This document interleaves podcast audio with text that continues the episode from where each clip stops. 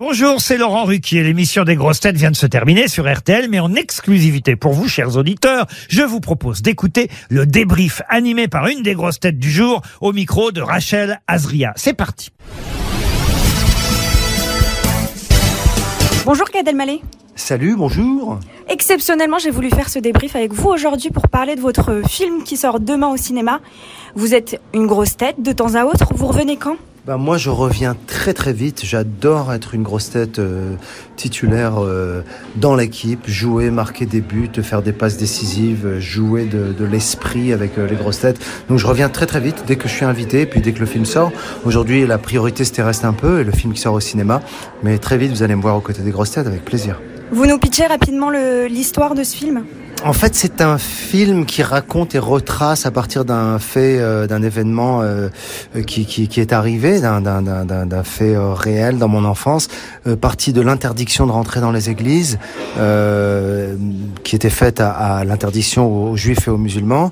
Et euh, c'est l'histoire de ce gamin qui rentre dans une église et qui est subjugué par le beau, par la beauté, par, le, par le, une église en tout cas, et, par la représentation de Marie, de la Vierge Marie. Et ça, ça va le suivre toute sa vie.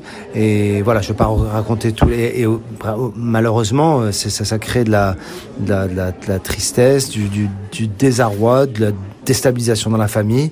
Et puis c'est très compliqué euh, parce qu'il veut se tourner petit à petit vers le christianisme. Et au-delà de ça, moi, je voulais faire un film sur les religions, un film dans un pays où on a du mal à parler de religion, c'est compliqué, c'est tendu, quelle que soit la religion.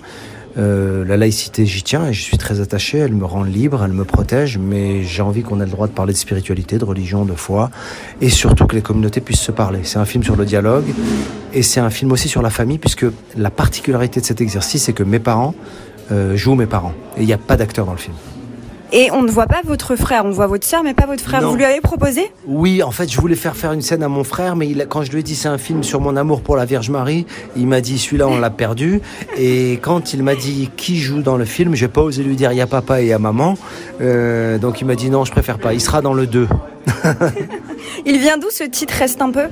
C'est la phrase que me disait ma mère tout le temps quand je partais, quand j'allais dîner chez elle et que j'étais euh, à la bourre, quand il fallait que je m'en aille, quand il fallait que j'aille voir mes enfants, quand il fallait que euh, j'aille bosser. Et aujourd'hui, je crois que c'est la phrase que moi je leur dis parce que nos parents, ben, à un moment donné, ils vont partir. Et ben je leur dis ben pas tout de suite, donc euh, reste un peu quoi, reste un peu.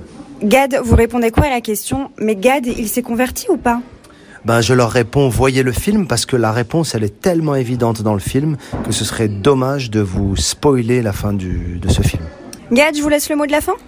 Ben, le mot de la fin, euh, parlons-nous, parlons-nous, parlons-nous. Merci.